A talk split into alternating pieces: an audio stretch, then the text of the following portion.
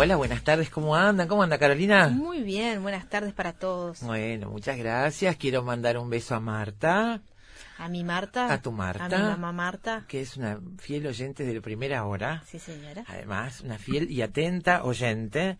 Y atenta escucha y atenta amiga, que siempre está atenta a todo. Ella sabe cómo estamos, cómo... Ella tiene una una cercanía con cada uno de nosotros que yo agradezco mucho siempre. Y bueno, Carolina me estaba comentando algunos dichos de Marta de ayer con respecto al programa de ayer. Y sí, Marta, nos divertimos mucho con el programa de ayer. ayer pasamos bomba. Ojalá pudiéramos siempre divertirnos con los programas, nos, entusiasma y nos encanta hacerlo. Hay temas que no se prestan tanto para el chiveo. Y hay otros que sí. El de ayer, claramente. ayer claramente estuvo divertido y la verdad que la pasamos muy, muy lindo. Eh, bueno, Carolina, recordemos una vez más que este viernes, ya quedan pocas horas, estamos de nuevo en el Museo Nacional de Artes Visuales. Exactamente, pasado mañana a partir de las 14 horas estamos allí, nosotros vamos a ir un ratito antes para preparar todo y bueno, y vamos a estar eh, recreando a Petrona Viera. Bien dicho, Recreo es el título, una obra de Petrona Viera. Finalmente llegamos a Petrona Viera. Cada vez que vamos al museo y recorremos la muestra del momento y lo que hay por ahí, nos quedamos un poquito con Petrona siempre y hemos hablado muchas veces de hablar de esta pintora uruguaya. Llegó el momento, porque además se preparan sorpresas sobre Petrona Viera vamos para a dar algunas, poco. algunas noticias, sí, el viernes. Estén atentos. Bueno, vamos a tener responsables de una futura muestra de Petrona Vamos a hablar de recreos y de música desde distintos ángulos. Y de rondas. Rondas, sí señor, de, investigaciones musicales. Investigaciones y de documentales. Y vamos a tener música en vivo. De bandas creadas a partir de la comunión que generan los recreos en los centros de estudio. Así es. Este, cosas que los, recreos pueden, suelen ser lugares muy fermentales para muchas cosas cuando uno es estudiante. Sí, claro. Y en este caso han dado lugar a una banda musical, por ejemplo. El mejor momento del día, mamá, el recreo. Sí, claro. Van a la escuela esperando el momento del recreo. Eh, bueno, así que los invitamos a tomarse el recreo con nosotros de 2 a 4 el próximo viernes en el Museo Nacional de Artes Visuales en el Parque Rodó. Eh, va a estar soleado. Sí, señor, va a estar soleado. Y mañana, Juan Steiner, mañana tenemos un programa, Juan, que une música y fútbol. A ver qué le parece. Mediocampo es el título. Vamos a tener el libro de Andrés Torrón y vamos a hablar con el amigo Álvaro Ojeda sobre el mediocampo o el mediocampista en la identidad futbolera del Uruguay. ¿Está desapareciendo el mediocampista neto? Y está, puede jugar el mediocampista. en fin, ¿es Maradona un mediocampista, como decía Gabriela recién? No, no. Yo creo que no. Es demasiado creativo para ser mediocampista. Sí. Pero viste que a mí me marea eso, yo que me encanta el fútbol y, y yo no lo practico, no practico el fútbol, pero digo, lo, curto mucho.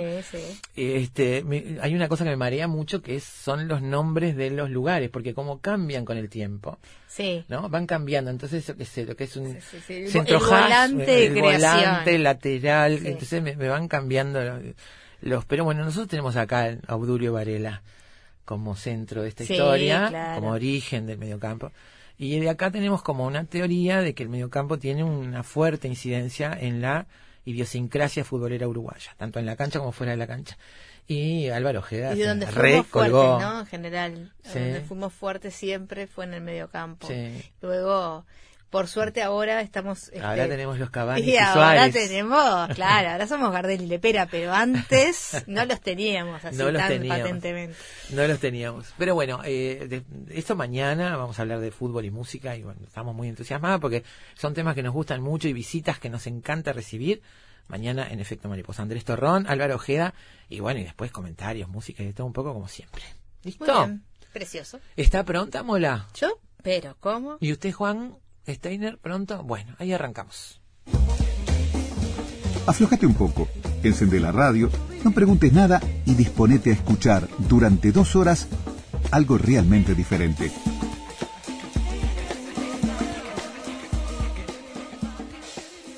El título para hoy, amigos, es Moby Dick. Moby Dick, ustedes saben que es el nombre de la ballena más famosa de todas y la que da título al libro que catapultó a la fama a su autor, el escritor estadounidense Herman Melville, de quien se conmemoran en estos días 200 años del nacimiento.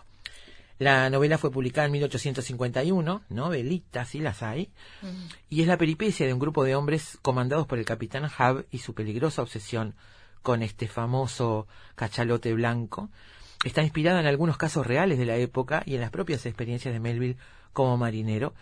Es un clásico de la literatura universal que es capaz de hablarle al hombre de cualquier época, interpretarlo por las interpelarlo, perdón, por las grandes preguntas que dan sentido a la existencia. Te voy a decir que Esto dicen los que saben, los que la han leído toda, cosa que no es mi caso, Carolina. No es el mío tampoco, No. pero eh, la vimos en el cine, pero no no no hemos leído las 823 No. páginas del señor Melville.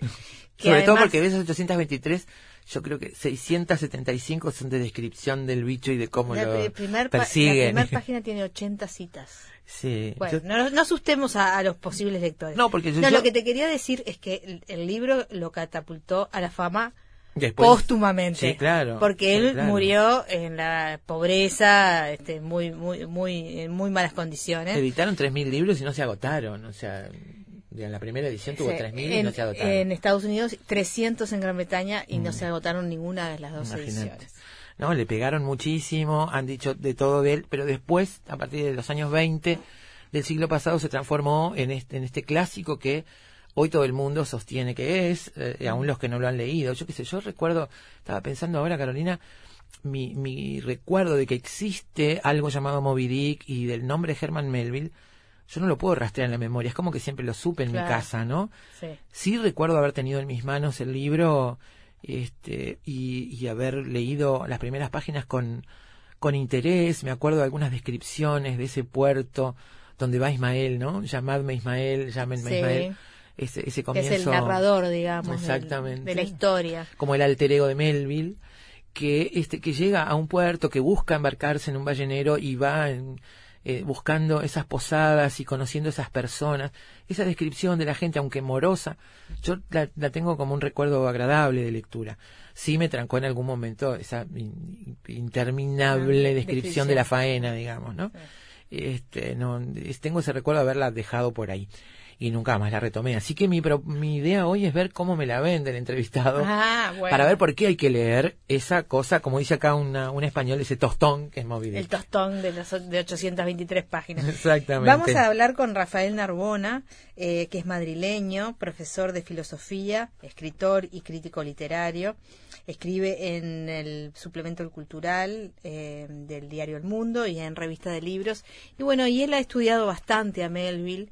eh, y esto de la filosofía tiene que ver también a la hora de, Claro. de evaluar esta obra, este, sobre todo, bueno, a, la- a la luz de lo que Melville quiso escribir cuando escribía sobre este cachalote, sobre esta ballena a la que persiguió hasta que se hundió con ella, ¿no? Sí. Este, pero bueno, tiene una, a, a pesar de que Melville decía que no quería hacer alegorías y que le fastidiaban las alegorías, el libro es una gran alegoría y ha con sido eso analizado como ale- ale- Exacto. alegoría social, religiosa, este, un importante discurso social de Melville.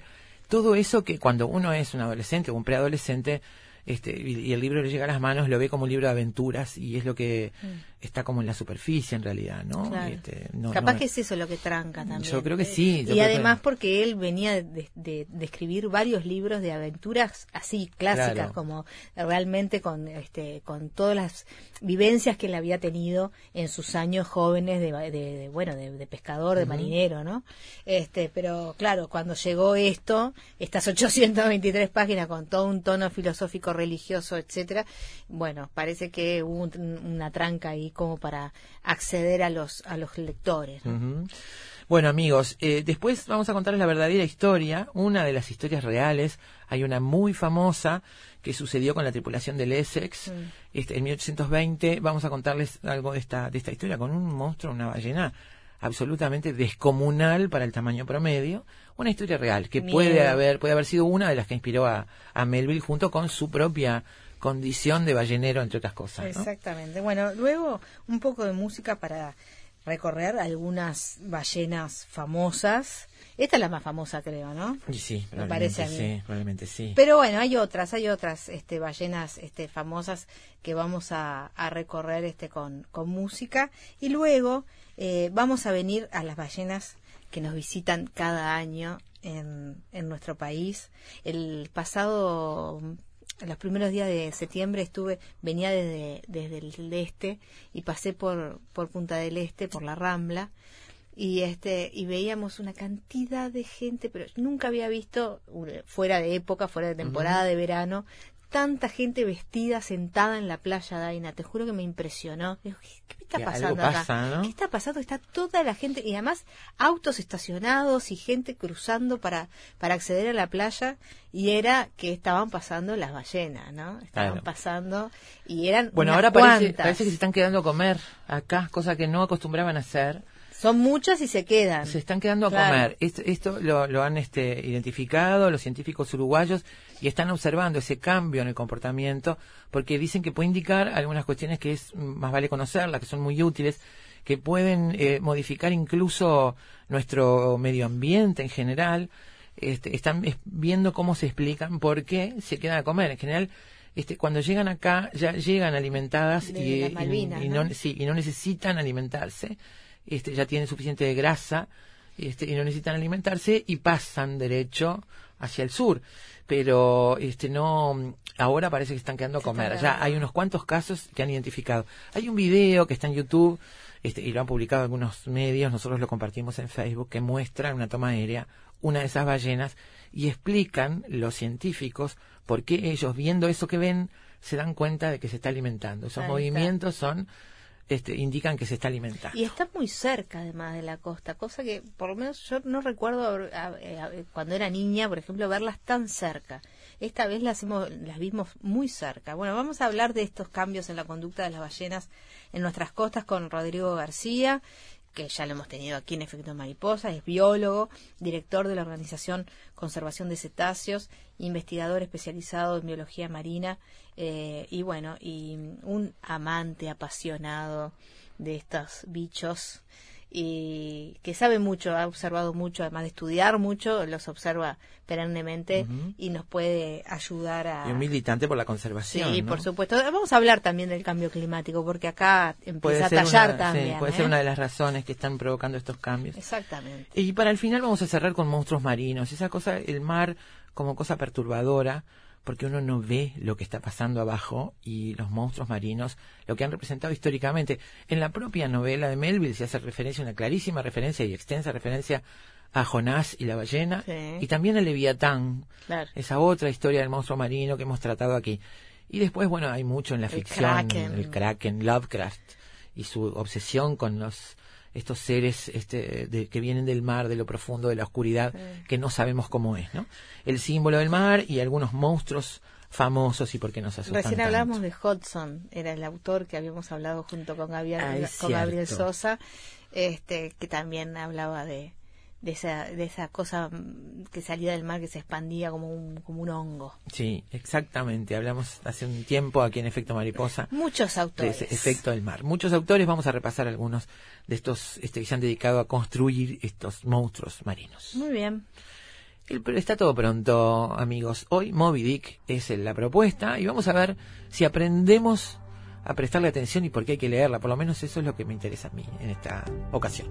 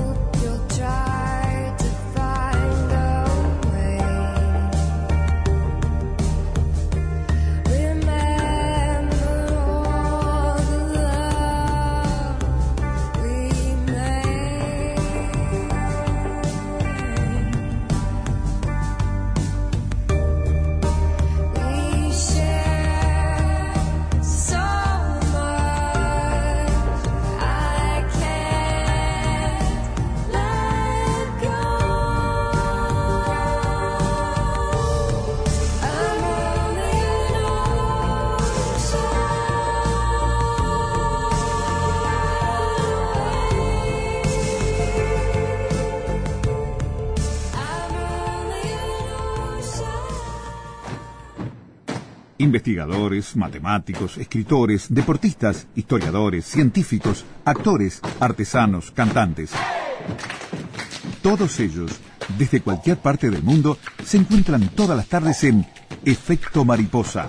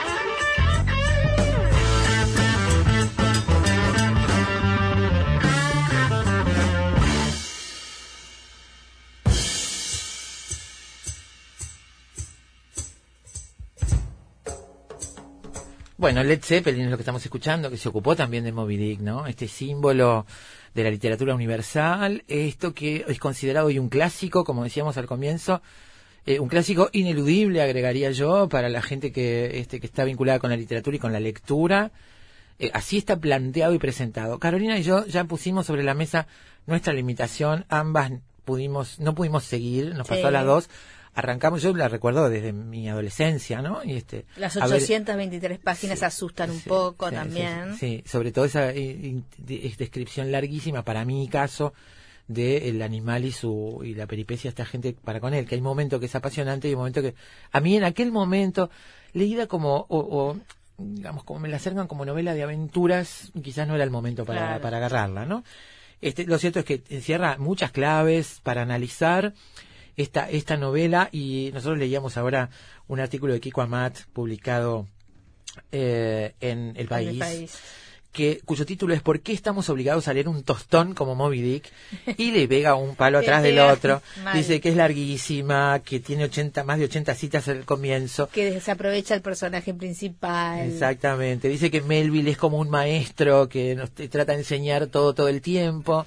Este, en fin, es muy agresiva, pero en definitiva uno podría hacerse una pregunta hoy, en el año 2019, ¿por qué hay que leer Moby? Y me parece que mm, elegimos a alguien que puede explicarnos muy bien este, ¿Cuál es el lugar que tendría que ocupar hoy esta, esta novela? ¿no? Estamos en línea con Rafael Narbona, madrileño, profesor de filosofía, escritor y crítico literario. Escribe en el Cultural, suplemento del Diario del Mundo y revista de libros. En este suplemento fue que encontramos un extenso material escrito por, por Rafael sobre Moby Dick y sobre Melville. Así que, bueno, le damos la bienvenida a Afecto Mariposa. Rafael, mucho gusto. Hola, ¿qué hay? Buenas mucho gusto, buenas tardes.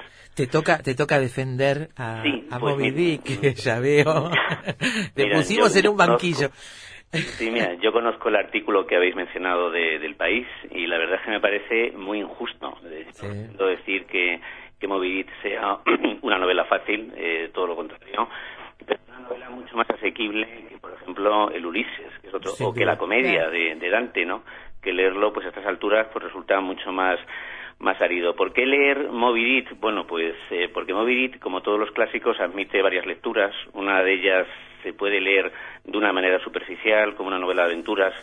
Ahí hay que reconocer que hay momentos donde el lector se siente, pues, que choca contra una pared, sobre todo estos capítulos que están dedicados a lo que es el trabajo de un ballenero, ¿no? Cómo se descuartiza una ballena, cómo se aprovechan sus distintas partes. Sin embargo, yo cuando leí de joven esta novela siempre vi como, como una especie de, hilo que te tiraba, que es la, la inminencia de una tragedia, de una catástrofe. Moby está todo el rato ahí planeando sobre la trama y hay un personaje central que tiene pues una fuerza trágica enorme, semejante a los personajes de, de acá. Entonces yo creo que, bueno, ahí tiene mm, varios elementos de aventuras. Eh, perdón, Rafael, porque estamos con algún problema en la, en la línea y se perdió un poquito. El personaje que, que tú dices es el capitán. El capitán Acap a mí me parece un personaje pues romántico, ¿no? Que parece extraído del romanticismo alemán, ¿no? Con eh, movido por el odio, por el rencor, pero mm, al margen de, del encanto que, pueda tener, también es un personaje importante y que a mí me recuerda al protagonista de, de La Isla del Tesoro, ¿no? Porque también Moby se puede leer como una novela de, de, aprendizaje, ¿no? Como el tránsito un poco de, de la adolescencia a la madurez. Eh, como yo estoy en Madrid, vosotros en Uruguay, a veces no sé si seguimos bien la conexión, si me estáis escuchando. Este, a veces se va un poco la voz, pero Hay no un poco sé de si porque tú te estás moviendo o porque o, mm, por, por, la, es porque es un móvil. No, es, un fijo. Yo es que vivo en el límite de la civilización, ¿no? A, las ah. afueras de un pueblo donde la cobertura, pues está España un poco rural, olvidada, vacía, ¿no? Y aquí, pues bueno, no llega muy bien la, la cobertura de los teléfonos. ¿Dónde Yo comentaba que esto es un pueblo que se llama Cobeña, que está a unos 45 kilómetros de, de Madrid. Es un pueblo pequeño y, bueno, pues yo además vivo justo en las afueras. Pues lo que os comentaba antes del Capitán Acap, que también es un personaje que a mí me recuerda al protagonista de Cumbres Borrascosas, ¿no? O sea, lleno de un personaje romántico, ¿no? Con, con, un, con muchísimo dolor, con mucho sufrimiento. Pero al, al, margen de Acap también está el personaje de Ismael, que es la historia pues de un, de un joven que transita hacia, hacia la madurez, ¿no? Y bueno, pues al margen de la lectura como, como novela de aventuras, hay otra lectura que de carácter metafísico que tal vez sea más actual, ¿no? Y muchas veces he identificado al cachalote blanco con, él. Pero yo creo que más bien eh, habría que relacionarlo con, con Dios, ¿no? La Melville era un personaje atormentado, pues tenía muchas inquietudes eh, de carácter metafísico, no tenía una posición muy definida sobre la existencia de Dios y experimentaba una sensación de desamparo cósmico, ¿no? Y parece que él esa sensación de impotencia la proyecta sobre, sobre Acap. Y un poco Acap es como una especie de, de Adán expulsado del paraíso que se encuentra en un mundo hostil y que de alguna manera intenta vengarse contra una figura de carácter sobrenatural, que en este caso sería la ballena, que casi podría interpretarse como Dios, ¿no? Y de hecho, Melville la, describe como, como un personaje que tiene el don de la ubicuidad, ¿no? Que ha aparecido en, en distintos lugares, en, en, diferentes momentos, y yo creo que esa lectura metafísica, pues también es otro, otra invitación, ¿no? A, leer este clásico, ¿no?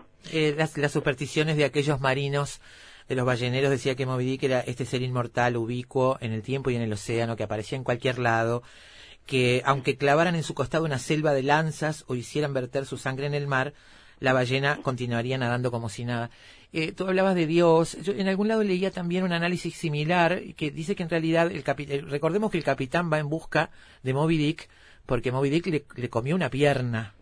Este, y se habla en una primera línea de la venganza del capitán, pero en realidad en esta cuestión metafísica o filosófica hay quien dice que en realidad el capitán ama a Moby Dick, depende de Moby Dick, y que con quien está enojado es con Dios porque lo abandonó, es decir, la existencia, la inexistencia este, de Dios, ¿no? Esa cosa de la comprobar que no existe Dios. Se ha dicho un poco que la herida que, sufre Acap pues eh, es semejante a, a, la expulsión del paraíso, ¿no? Realmente, desde la perspectiva del cristianismo, mm. el ser humano tiene una naturaleza herida, ¿no? Herida por el pecado original, y esa herida sería semejante a la mutilación que sufre Acap. Entonces, claro que siente, pues, un cierto aprecio por, por la ballena, porque casi es una figura paterna o, o, materna, ¿no? Dios como padre, Dios como madre, pero también Dios como un ser colérico, vengativo, que expulsa al hombre del paraíso. Entonces, en su búsqueda hay una, una ambivalencia en momentos donde no concibe su existencia cap separada de la ballena, pero en otros momentos lo que desea es, matarla, ¿no? Y es como apostar por, por el nihilismo más radical, que, que, esa posición nihilista luego se refleja en uno de los cuentos más encantadores de Melville, que es Barleby el escribiente. Eso sí, que se lee muy bien, ¿no? es una pieza muy breve y que es como la apoteosis del nihilismo, ¿no? Y ese nihilismo yo creo que ya está en ACAP. Eh, esa, esa obsesión que tiene el personaje por, por, la ballena, que hasta se habló de posteriormente de un síndrome de acá, ¿no? De esas personas que se obsesionan con un objeto de estudio y que terminan fascinándose con ella y no lo pueden estudiar, ¿no? Este, pero esa obsesión que tiene el personaje y también eh, el escritor al, al, escribir y al, al detallar tanto este, lo que está escribiendo, hay como una, como una simbiosis ahí entre el escritor y el personaje y, a lo mejor estaría este, interesante eh, profundizar un poquito eh, sobre Melville, ¿no? Y sobre cómo llega a escribir este, la este, historia de Melville es un personaje fascinante, ¿no? Eh, de entrada, bueno, ahora mismo Moviris se considera un clásico pero en vida la novela fue un fracaso. Cuando mm. se publica en 1851, eh, la crítica apenas le, presta atención. Algunos consideran que la novela es mm, totalmente mediocre, que está mal concebida, mal desarrollada, que incluso refleja una neurosis por parte de su autor. Y en Estados Unidos se tiran 3.000 ejemplares que nunca llegaron a agotarse, incluso el resto de la, unos mil y pico ejemplares que estaban almacenados se queman y se consigue por accidente, se pérdida relevante y en el Reino Unido se tiraron 300 ejemplares. Mm. De hecho, el fracaso de, de, Melville es de tal magnitud que prácticamente abandona el género narrativo, se embarca en un larguísimo poema, Clarel, que es más largo que la Ilíada, y bueno, cuando, cuando muere, muere olvidado. De hecho, solo aparece una pequeña nota de prensa, eh, gracias a, su mujer, donde se confunden al, al escribir el nombre, e incluso en la lápida, pues también hay un error, y escriben en un principio, principio Henry en vez de Herman. Em, Melville, que bueno, pues ahora celebramos los 200 años de su nacimiento, él procedía de una, de una familia de de migrantes holandeses, se había educado pues en, una estricta fe religiosa con mucho sentimiento del pecado, de la culpa, de la redención, de la expiación y conoció la pobreza desde relativamente joven porque su padre, que tenía una próspera posición como propietario de una tienda de lencería francesa, se arruina e incluso pues se llega se ha llegado a especular que se suicida. Él se ve obligado a dejar los estudios y bueno pues va a emprender una, una existencia un poco de, aventurero trabaja de maestro rural que no le gustó nada y bueno y se embarca como ballenero. Primero mm, eh, se marcha a Liverpool luego recorre el Pacífico abandona, deserta en dos ocasiones porque la disciplina de a bordo le resulta insoportable, convive con caníbales, eh, que será pues mm. el, la anécdota que inspira su primer libro, y no se establece, pues bueno, en Nueva York hasta que pasan unos unos 10 años de vagabundeo por el mundo y su fracaso como, como escritor, después de un, un éxito en sus inicios, le va a convertir luego en inspector de aduanas. Que se pasa 20 años trabajando de inspector de aduanas, un trabajo que odiaba y, viviendo en una, en una relativa pobreza, ¿no? Porque sus ingresos eran pequeños, pero afortunadamente su suegro era el presidente del Tribunal Supremo de Massachusetts y entonces le estuvo prestando ayuda económica hasta el final de su vida. Por otro lado, él fue bastante infeliz en su matrimonio, se ha especulado que era homosexual, un homosexual reprimido, y de sus hijos, eh, pues el mayor se suicidó, el segundo se marchó de casa, tuvo una hija que con graves problemas de salud y solo una cuarta hija llevó una vida relativamente normal. Sí, una vida, una vida compleja para una persona además que tenía una formación, un nivel intelectual, un nivel de estudios, de conocimiento y de inquietudes, este que lo llevaron muchas veces a, este, a chocar con esos mundos que él intentaba explorar, ¿no? Incluso en los, barcos. era bastante, dice que no lo, no lo querían demasiado.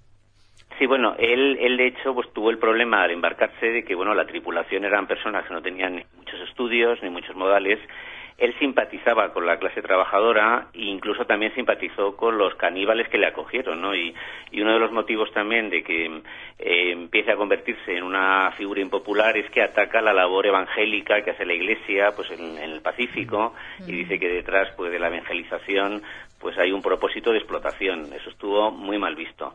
De todas maneras, Melville es que se llevaba mal con todo el mundo porque tuvo mucha amistad con únicamente con Houghton, con el autor de la letra escarlata y lo cierto es que dicen que al final, eh, sobre todo, hubo un entusiasmo un poco neurótico, infantil, por parte de Melville, y el autor de la letra escarlata se sentía un poco horrorizado, ¿no? Por este hombre que se presentaba en su casa, que estaba hablando con él hasta la, madrugada y si era una persona pues conflictiva. Mm, le dedica a, Moby Dick, ¿no? A Hawthorne. Sí, efectivamente, le dedica, la novela y de hecho lo que le propone a Hawthorne es, es, formar como una especie de hermandad o de comunidad de espíritus libres, de escritores, y él soñaba pues con una especie de, como Van Gogh, una especie de círculo, ¿no? De, de, artistas que nunca se llegó a, consumar. Lo cierto es que conservamos las cartas de Melville a Harton, pero no al revés. Y todo indica que este acabó un poco harto de Melville. El latido de su corazón en mis costillas y el mío en las suyas y el de ambos en Dios que usted haya entendido el libro ha producido en mí un sentimiento inexpresable, de inexpresable seguridad. He escrito un libro endiablado y me siento puro como un cordero. Esto está citado en tu, en tu artículo y es parte de, de, estas cartas, ¿no? La respuesta de, de Melville a una, una este, opinión sobre, sobre Moby Dick de Hathorne. Sí, y Harton, bueno, pues le contestó, em, le envió una nota diciendo que la novela le parecía estupenda y y poco más. Después la, la relación prácticamente se pierde, porque fueron vecinos durante una época y luego a Harton le nombran, le, dan un cargo en la embajada norteamericana en Londres, en base de agregado cultural, y se volvieron a ver dos veces en, en la vida, ¿no? Entonces, pues bueno, Melville es un hombre eh, solitario, infeliz, eh, en su matrimonio la relación no le fue nada bien, su mujer Elizabeth hasta se planteó separarse de él, y, bueno pues eh, no es me parece muy muy comprensible que, mm, que, escribiera un libro como como Moby Dick no que es que es la la obra de, de un ser atormentado neurótico infeliz y se ha dicho que bueno que, que, la ballena pues también se podía hasta interpretar como la nostalgia de esta madre que sobreprotege y al mismo tiempo maltrata no mm. que cuida y luego repudia no que fue lo que le pasó a él no de, de, niña sí él tuvo él tuvo su madre era muy religiosa eh, pertenecían a la iglesia holandesa y entonces la madre le estuvo siempre inculcando sentimientos de culpa, de pecado, de y se mostró con él bastante por una en un aspecto muy protectora y por otro lado pues muy culpabilizadora, ¿no? Entonces él siempre tuvo con las mujeres una una relación conflictiva que estaba marcada un poco hasta por el rechazo de ahí viene la especulación de su supuesta homosexualidad que habría sido otra fuente de, de infelicidad, de trastorno, de neurosis. Eh, Rafael, tú en, en el artículo eh, hablas eh, sobre Moby Dick eh, como una gran epopeya americana y resaltás eh, que Melville solo creía en la democracia americana, en Estados Unidos como un pueblo elegido. Sí, bueno, él esa es la, la, perspectiva inicial que mantiene, ¿no? Él piensa que, que, bueno, que Estados Unidos está creado con las ideas de la Ilustración, que su misión histórica es exportar la, democracia, la libertad, tiene una posición parecida ¿no? a la de Walt Whitman, pero luego eh, experimenta pues una serie de desengaños. Él se opuso a la esclavitud siempre. Él también le pareció inmoral la invasión de México, consideró que era una guerra ilegal y, y, también manifestó su disgusto con la teoría del destino manifiesto, ¿no? según el cual el destino de Estados Unidos era dominar toda América. Mm. Entonces él hacia el final de su vida pues ya es un hombre desengañado, que se ha quedado prácticamente sin, sin certezas, sin creencias, que percibe el, cosmos como un lugar hostil y la relación entre las naciones como, como un infierno, ¿no? marcada por la desconfianza, la incomprensión, la hostilidad. Así que su, su fervor por Estados Unidos más bien es algo de su, de su juventud y luego pues se va enfriando con el paso de los años. Esta... se queda... Dime, dime. No, no, y se queda pues con esa insatisfacción, ¿no? Eh, esta cuestión de la que hablaba, yo pensaba en, los personajes de ese, de ese, de ese ballenero, del Peacock, ¿no? Del, ballenero que va detrás de Moby Dick. Pensaba en los personajes que Melville describe y que pone allí y a los que les da a, este, a cada uno una, una personalidad, una intención, algunos un poco más que a otros, pero los va trabajando bastante. Y es una, una colección de personajes de muy distintos orígenes, de muy distintas extracciones, y con muy distintos objetivos, cosa que además, supongo yo, de ser un reflejo, por lo menos parcial, de la realidad de los balleneros en la época, es, podría ser también interpretado como una alegoría, ¿no? De, esa, de ese cosmos del que hablabas. Sí, ese hecho es una alegoría incluso de Estados Unidos, que es un, que es un país que es un crisol de nacionalidades, de razas, y de hecho, pues bueno, pues los arponeros, uno es un piel roja, otro es negro, Kikwit es un, un, caníbal, ¿no? Entonces, pues parece que es un, un espacio, eh, un por un lado, un poco utópico, ¿no? Que representa la, la posibilidad de una nación nueva que acoge a todas las razas, a todas las religiones, a todas las culturas, pero al mismo tiempo ese proyecto fracasa, porque finalmente el PECOT es, es hundido por, por Movidit, ¿no? Con lo cual parece que un poco Estados Unidos, por un lado, encarna la democracia, la libertad, pero también su exceso de orgullo, su voluntad de poder, su ambición sin límites, le lleva a autodestruirse. Pues mm, y, ahí vemos también a Melville que, que tampoco logra hacer este em, empatizar con, con, sus compañeros, ¿no? Eh, y, eso también se ve en la novela, es como hay como una diferencia ahí, ¿no? Sí, hombre, con el arponero eh, tatuado, con Kikwit, sí hay una relación fraternal, pero que tal vez Melville no, no explota con, mm. con todas las posibilidades que tenía, ¿no? Mm. De hecho, eh, uno de los argumentos sobre su presunta homosexualidad es que hay una escena al principio donde los dos comparten comparten la cama en una posada e incluso eh, el arponero pues le rodea con su brazo a, Ismael y Ismael comenta que se siente pues como arropado por una madre que eso le transmite seguridad bienestar. Y es cierto que, que ahí hay una relación fraterna pero luego Ismael se va desdibujando a lo largo de la novela y parece pues como, un personaje que está un poco aislado, incomunicado, que es al parecer lo que le sucedía a Melville, ¿no? Que, se pasaba, que, que, no llegaba, tenía grandes dificultades para relacionarse con los demás. Y la culpa, ¿no? Me imagino que también tallaba ahí. Sí, esto, mm, él hacía todo lo posible por alejarse de su hogar, o sea, se pasó más tiempo alejado de su mujer y de sus hijos que casi conviviendo con ellos, ¿no? Mm. Entonces, no, su mujer Elizabeth se llega a plantear la, separación. Lo cierto es que él no encuentra la felicidad en el matrimonio y ni siquiera, por lo que parece, en una relación de intimidad con una mujer, ¿no? O sea, ahí Melville es un gran misterio, porque lo que sabemos de él es indirectamente a través de sus libros, en parte de, la escasa correspondencia que, que se conserva, y él pues no, no, no ha sido muy pródigo en, confesiones, no hay un poco que deducir las cosas, pero desde luego el retrato es el de un hombre infeliz y atormentado. Em, Rafael, ¿cómo llega este hombre que, que tú decís en tu trabajo murió abandonado por el público y la crítica sin poder saborear el éxito póstumo de su obra ni su consideración como uno de los padres de la literatura estadounidense? ¿Cómo llega este, esta obra y este escritor en esas condiciones en el momento de la publicación de sus novelas eh, y sus relatos, a ser en los principios del siglo XX eh, considerado este, uno de los padres de la literatura estadounidense. ¿Qué es lo que sucede allí? Pues, ¿Cómo se podrían explicar eh, estas relecturas, no?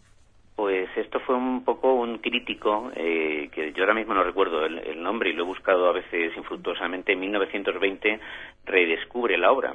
Entonces aparecen varios artículos, este, este, crítico empieza pues a destacar la importancia de, de Moby y también coincide con una época distinta, donde ya se ha emprendido la renovación de la novela, donde ya ha aparecido el Ulises de Joyce, donde están, pues bueno, pues muy cerca, pues está la literatura de Virginia Woolf, de, de William Faulkner, es, hay una sensibilidad distinta, porque Moby fracasa en 1851, cuando todavía está en boga la novela realista, y donde se toma como modelos a Dickens, a, a Balzac y entonces pues Moby es un libro muy extraño.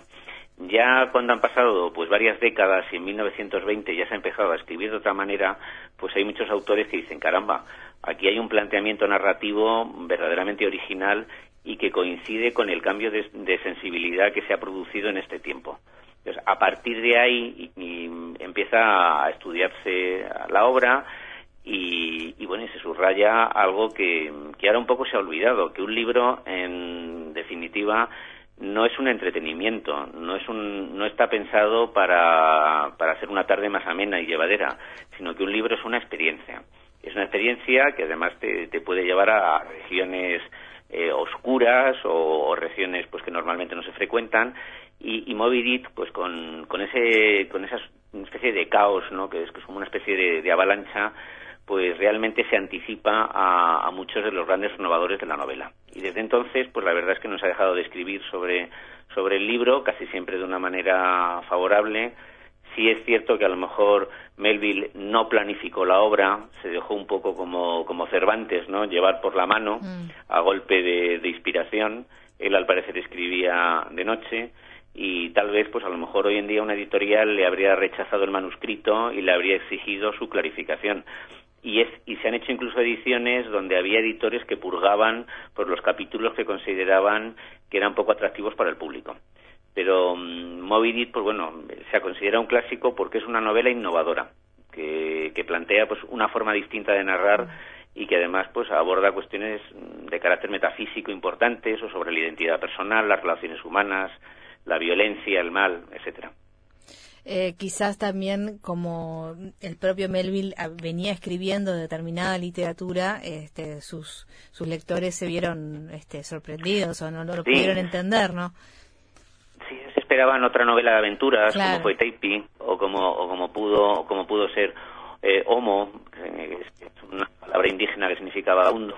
Ya en Mardi, que es la tercera novela, se había alejado un poco del formato de, de la novela de aventuras y había empezado pues a, a escribir de forma alegórica, eh, a reflexionar sobre el tema de la caída, del pecado original y esta obra pues pues ya fue pues un fracaso, ¿no? Y él pues eh, en vez de bueno pues intenta retomar la novela de aventuras en en Red Bull y en Casaca Blanca, pero lo cierto es que él ha emprendido un camino Sin que ya no puede abandonar claro. sin retorno y, y, y de hecho después de Moby Dick publica en, en 1852 Pierre o las ambigüedades que es la historia de un incesto y eso bueno pues en su momento causa un- una indignación entre entre los lectores entre la crítica que consideran que, que, que, bueno que, realmente el libro pone de manifiesto la, la inmoralidad la obscenidad o, o el trastorno de, de Melville. Y bueno pues eh, su último libro Billy Bat que, que deja inacabado pues también es una historia sobre el tema de la, is- de la expiación no de la muerte de un inocente que supuestamente purifica eh, a- al ser humano a la historia a la naturaleza ya pues él no pudo volver a la novela de aventuras. Ya después de Moby Dick era prácticamente imposible no se había adentrado en un en un terreno que es el que luego va a, a- a proseguir la, la novela en el siglo XX Su nihilismo ya estaba, ya estaba a tope, digamos. Sí, hombre, el nihilismo, me comenta. Sí, él, él era, tiene- desde luego, la visión del mundo que nos transmite Moby es trágica, es angustiosa, es oscura y es la de un hombre que, que ha perdido la fe en, en Dios, en el universo, en, en el ser humano. O sea, no, no es un libro que te pueda transmitir esperanza, ¿no? Como si pasa con hojas de hierba, ¿no? Que es un, es un libro que transmite alegría, que transmite vitalidad, que transmite entusiasmo por el hombre, por la civilización. Y Moby Dick es una obra muy sombría, ¿no? Muy sombría y, y con una visión muy negativa. Rafael, ha sido un gusto conversar contigo sobre esta novela, traerla de nuevo a la mesa y bueno, y bueno, prestar atención nuevamente Sí. a, a una obra que obviamente que hay que atender, ¿no? Gracias por estar en Efecto. Mariposa. Pues nada, gracias a vosotros, ¿eh? Hasta pronto. Hasta pronto. Amigos, Rafael Mar- Narbona, profesor de filosofía, escritor, crítico literario, Herman Melville y Moby Dick.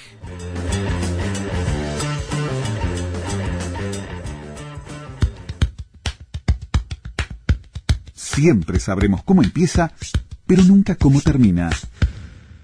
Sorprendete con nosotros. Efecto mariposa.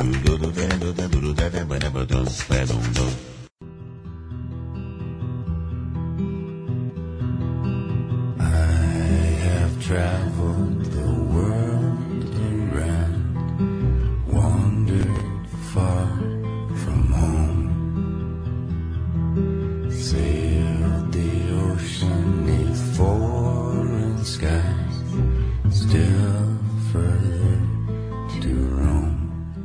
La novela Moby Dick, que es la que nos da título hoy, quiero decirles que está disponible en internet en PDF, la pueden bajar si no la tienen. También está en versión audiolibro, hay que buscar porque hay varias versiones de audiolibros y algunas no son con voz humana y es bastante molesto leer, así que hay que probar y chequear. Hay un par, por lo menos con voz humana, este, que, que son, están muy bien leídas. Yo elegí una porque, bueno, tono, viste que hay tonos de lectura Sí. y tonos de lectura. Para repasar anoche, así mientras hacía otras cosas, repasar algunos fragmentos este, y, y ahora revisaba las páginas de la novela, ¿no?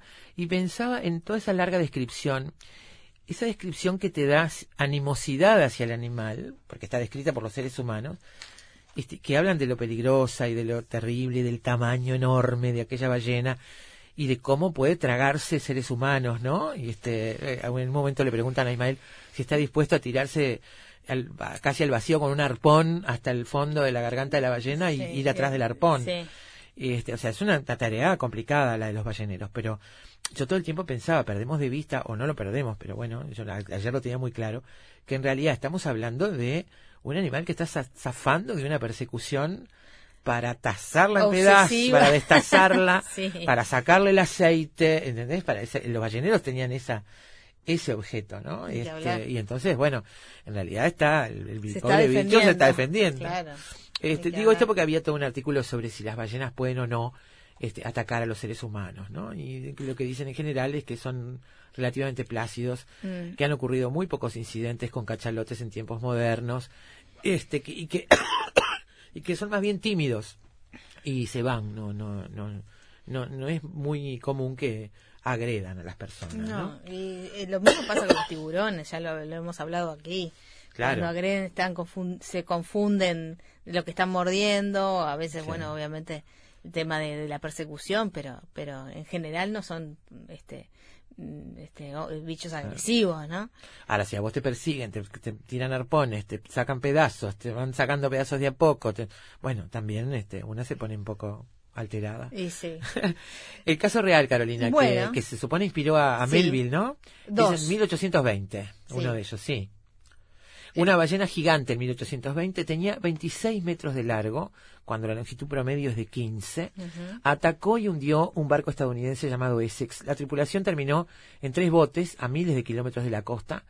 Eh, solo, solos en medio del Océano Pacífico, los hombres tuvieron que decidir si eh, iban hacia las islas más cercanas o a miles de kilómetros hacia el oeste con viento a favor, o realizar un viaje épico de casi 5.000 kilómetros para llegar a las costas de América del Sur.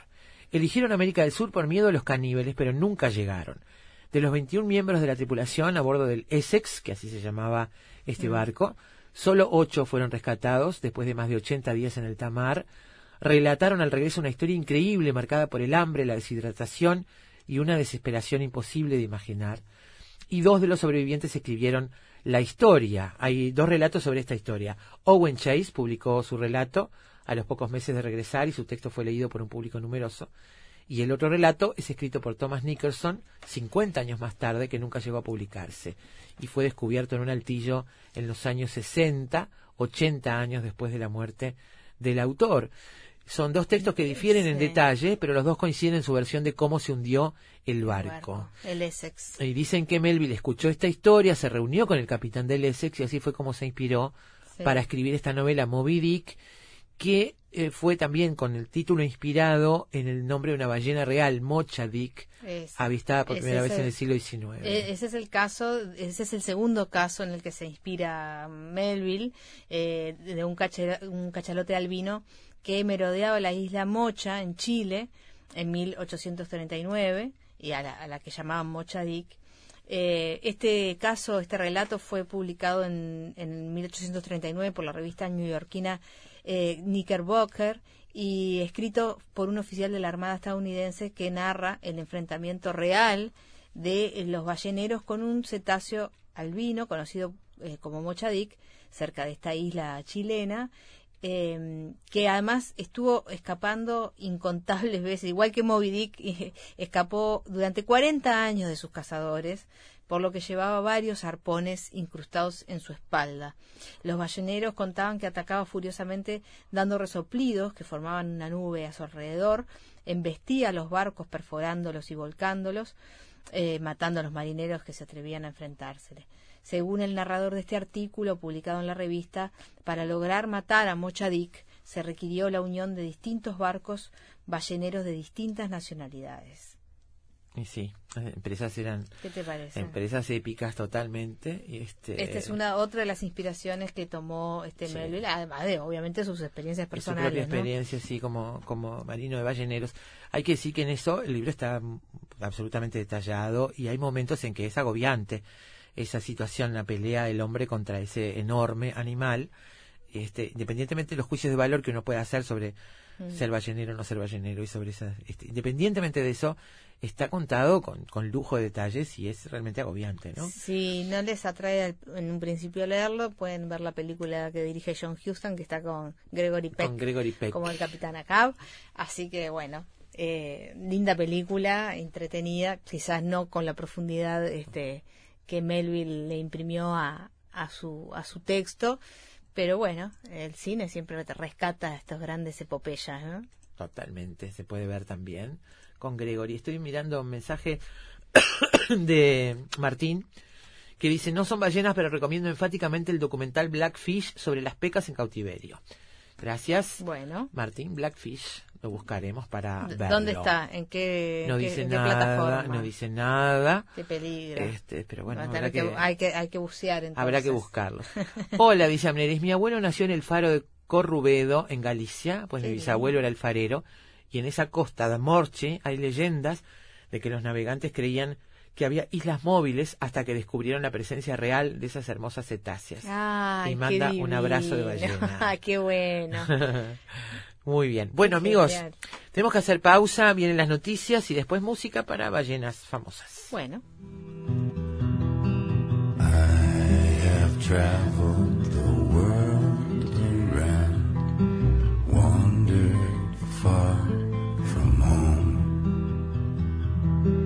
sailed the ocean neath foreign skies, still further to roam.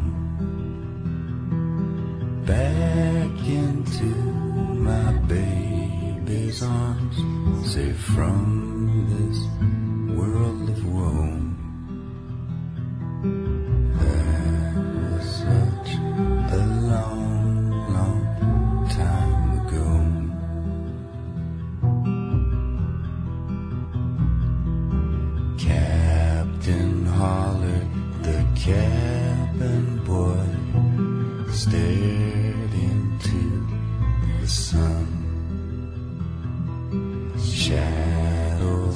Shadows so close behind.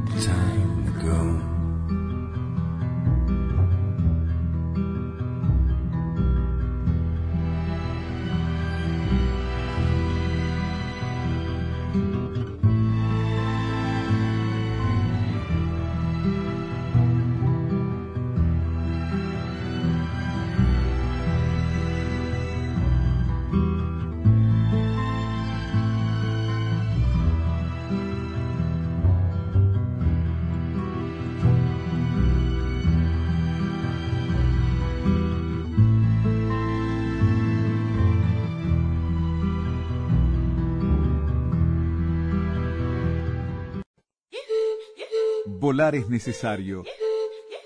Todo lo demás no. Efecto mariposa.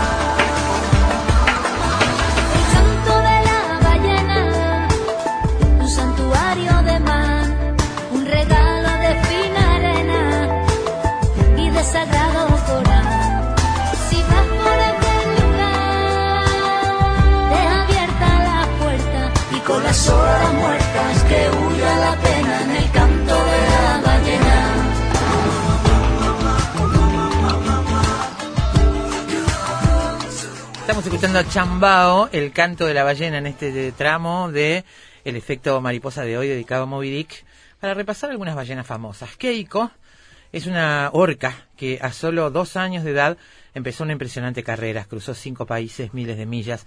Una orca que desde muy temprano deleitó al público y que pronto iba a dejar el anonimato para aparecer frente a los ojos del mundo entero en la película Liberen a Willy, Sí. recordada por todos. Sí, parodiada hasta el final. Hasta el cansancio.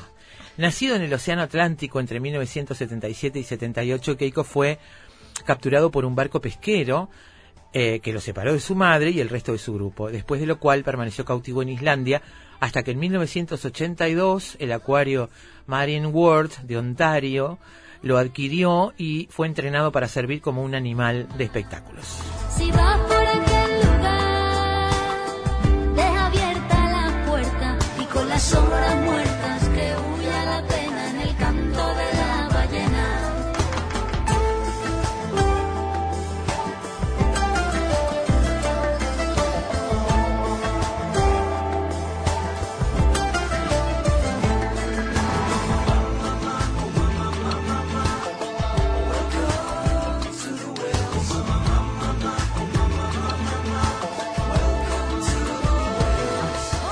1985, luego de tres años en Canadá, vendieron a Keiko al Acuario Reino Aventura en México, donde en 1992 la Warner Bros. comienza la filmación de la película Liberen a Willy, eh, que trata de un niño que descubre en Willy una nueva amistad, tras lo que comienza una campaña para que la administración del parque le otorgue la libertad a la estrella principal de- de- del acuario, que es Willy, protagonizado por Keiko. La película es finalmente estrenada en 1993 y se convierte en un éxito en los cines de todo el mundo.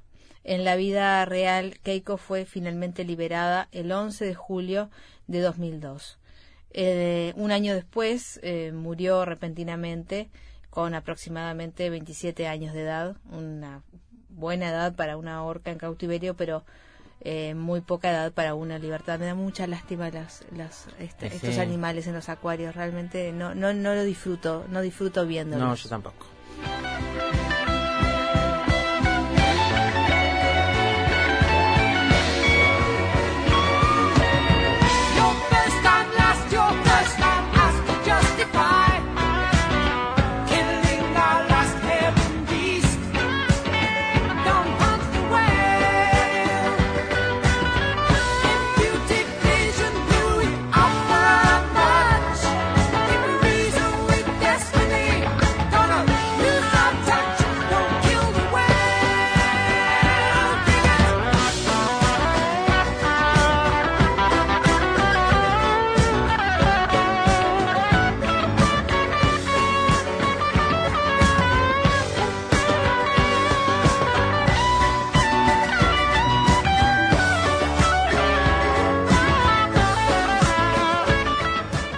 Y acá empiezan, al menos desde el título, la mala prensa para las ballenas. Oh. Orca, la ballena asesina, una película estadounidense dirigida por el británico Michael Anderson y estrenada el 22 de julio de 1977, protagonizada por el actor irlandés Richard Harris y la actriz Charlotte Rampling. Fue rodada en la isla de Malta, en California, en Estados Unidos y en la península del Labrador, en Canadá. Y la historia que cuenta es la de una bióloga dedicada al estudio de los cetáceos y amante de la vida submarina que intenta impedir que el capitán Nolan, un pescador viudo y toda su tripulación se dediquen a la caza de ballenas a cambio de dinero. Este elemento de viudo, no sé, pero algo debe querer decir. algo debe querer decir. No vi la película, reitero. A pesar de las protestas de la doctora, Nolan caza y mata una ballena hembra a punto de dar a luz. Terrible. Qué feo.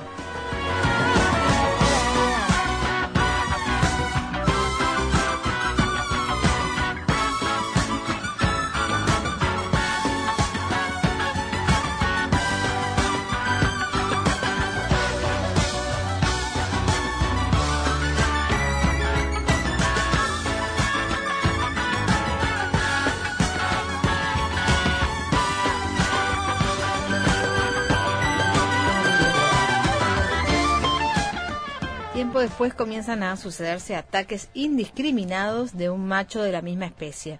La doctora está convencida de que era pareja de la hembra y padre de su cría y que el macho empieza a vengarse de la muerte de ambas, bueno, ocasionando desastres en las ciudades costeras.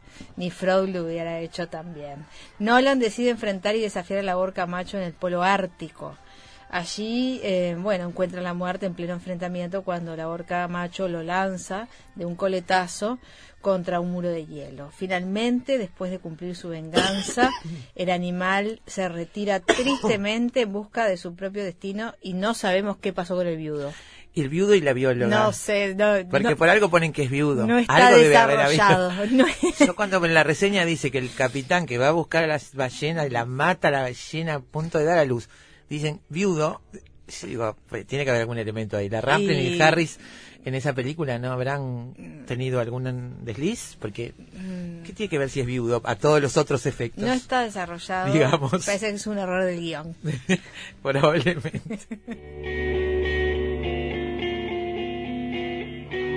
The sun was in clouds, the sun looked out, exposed a trail, mist and spouts. Ships follow the ancient lead, deceiving friends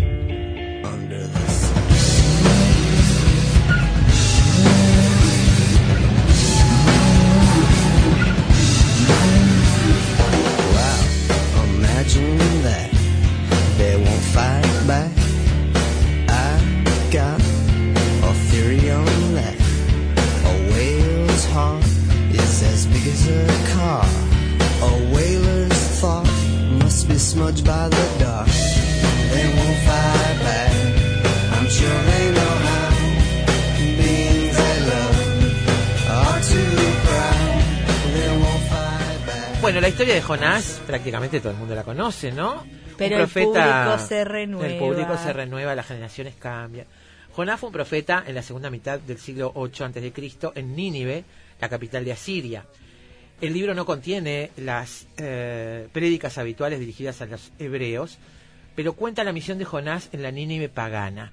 Al principio, él no quería ir a practicar, eh, perdón, a predicar a los extranjeros paganos donde lo enviaba Dios, y tomó por su cuenta un barco en Jaffa que se dirigía a Tarsis, en España. El Señor, para hacer entrar en razón al profeta, mandó una terrible tormenta al mar, el barco empezó a hundirse, los marinos asustados al enterarse de la causa de la tormenta, que la causa de la tormenta era la desobediencia de Jonás, lo tiraron por la borda directamente, deseando aplacar la ira de Dios. Efectivamente la tormenta paró y Jonás fue tragado por una enorme ballena.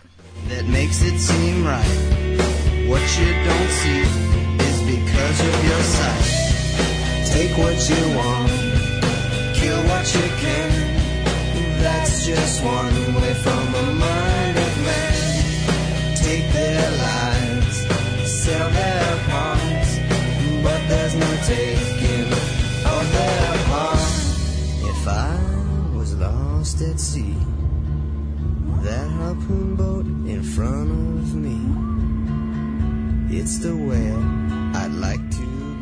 Jonás pasó tres días dentro de la ballena y se arrepintió profundamente de su desobediencia y le rogó a Dios que lo perdonara. Entonces el Señor le ordenó al pez que soltara al profeta sobre la costa cercana de Beirut. Eh, Jonás, obediente, esta vez fue a Nínive con la prédica acusatoria y profetizando severos castigos sobre la ciudad. Los habitantes le creyeron e hicieron ayuno junto a sus animales domésticos y se arrepintieron sinceramente. Entonces el Señor se apiadó y le levantó el castigo a Nínive. Así se salvaron de la destrucción más de un cuarto de millón de habitantes.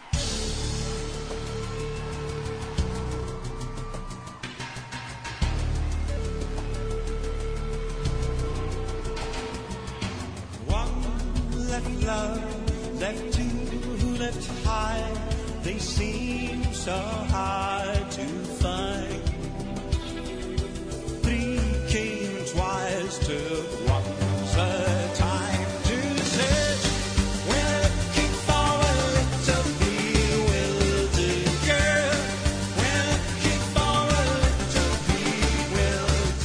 Estaba buscando la imagen, la encontré por ahí, de eh, la versión fílmica de Pinocho, No sé si recordás, Carolina, a Gepetto en el, perfectamente. en el- adentro de la sentadito, ballena. sentadito en un banquito. sí, y con, y con una cuerda de ropa colgada, una luz prendida, y todo dentro del esqueleto de la ballena, Sí. una ballena sin vísceras, este, y estaba viviendo ahí adentro, hasta prendían fuego en un momento. Sí, adentro de la ballena, asadicto adentro de la ballena. Este, es- es- estaba recordando eso, este, asociado con la idea de Jonás tres días adentro de la, galle- de la ballena, ¿no? Sin haber sido ¿Qué habrá masticado, ni digerido, ni nada de eso. ¿Qué habrá hecho? Estaba sentadito Estaba en banco. hueca la ballena. Totalmente hueca. Bueno, a ver, vamos ahora a, a otras ballenas. La constelación de la ballena, también conocida como Cetus o monstruo marino, es una de las constelaciones relacionadas con la historia de Perseo. Es la cuarta constelación por orden de tamaño. Se extiende a lo largo del Ecuador, la cabeza dirigida al norte y la mayor parte de su cuerpo orientada al sur. Su posición ecuatorial la hace visible desde la mayoría de los lugares de nuestro planeta, pero su forma, desmañada, dificulta su visualización y su localización.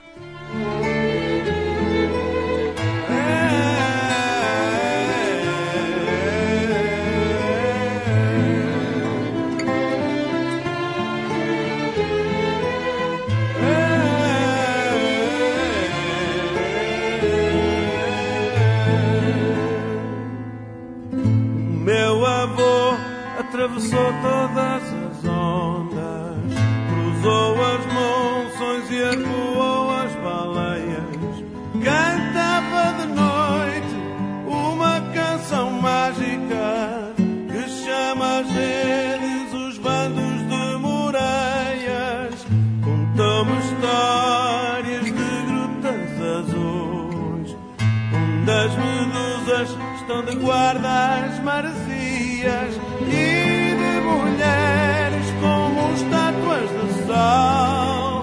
para sempre à sua espera em praias vazias.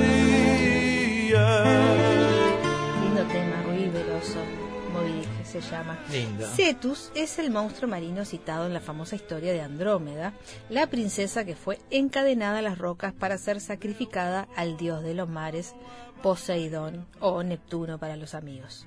Perseo, que regresaba de su misión de aniquilar a, Medusa, descubrió a la muchacha encadenada. Volando con sus sandalias aladas, Perseo confundió al monstruo proyectando su propia sombra sobre las aguas del mar. Atacó desde el aire, acuchillando con la voz que había recibido de la diosa Atenea a Cetus hasta matarlo.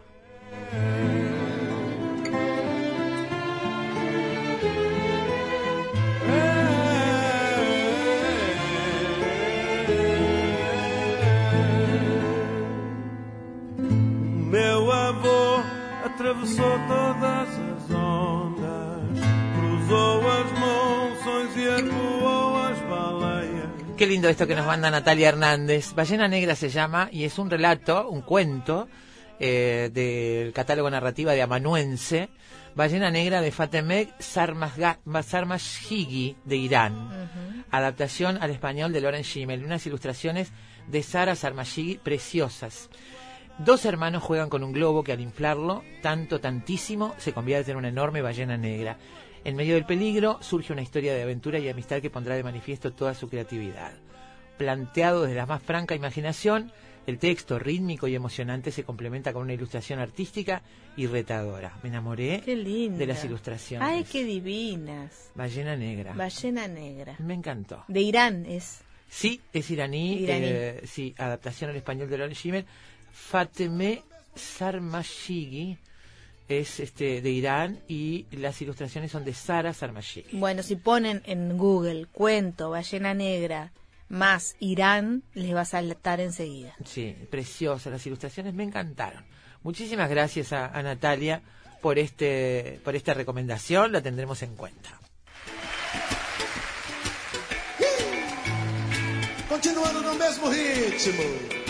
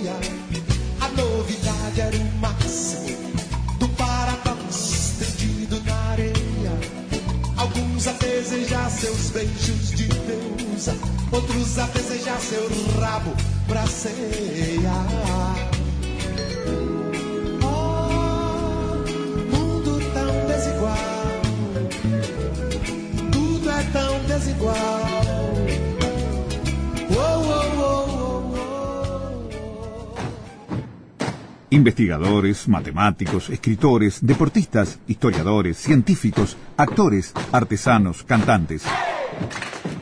Todos ellos, desde cualquier parte del mundo, se encuentran todas las tardes en Efecto Mariposa. Cine, libros, pintura, teatro, poesía, música y un sendero sutil que los une a todos. Efecto Mariposa. Efecto Mariposa.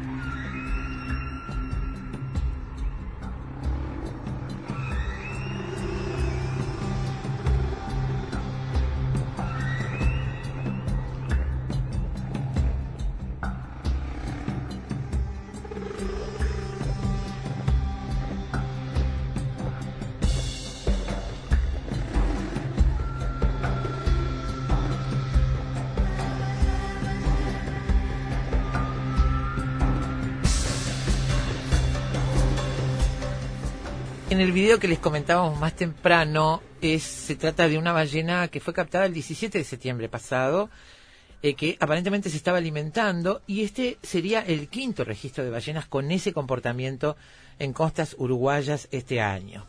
Eh, desde Fauna Marina Uruguay registraron esa conducta por primera vez el 31 de agosto pasado, después el 8 de septiembre, en ambos casos frente a Santa Mónica, en Maldonado. El tercer registro fue en Playa La Guada, en La Paloma, el 13 de septiembre. El cuarto, el 15 de septiembre, también en La Paloma, frente al puerto. Y el quinto caso es el que ocurrió frente a la parada 35 de Playa Brava. Este es, probablemente es el que, haya- el que viste vos, Carolina, cuando la gente estaba Sí. mirando. ¿sí? Este, bueno, aparentemente hay este eh, un nuevo comportamiento.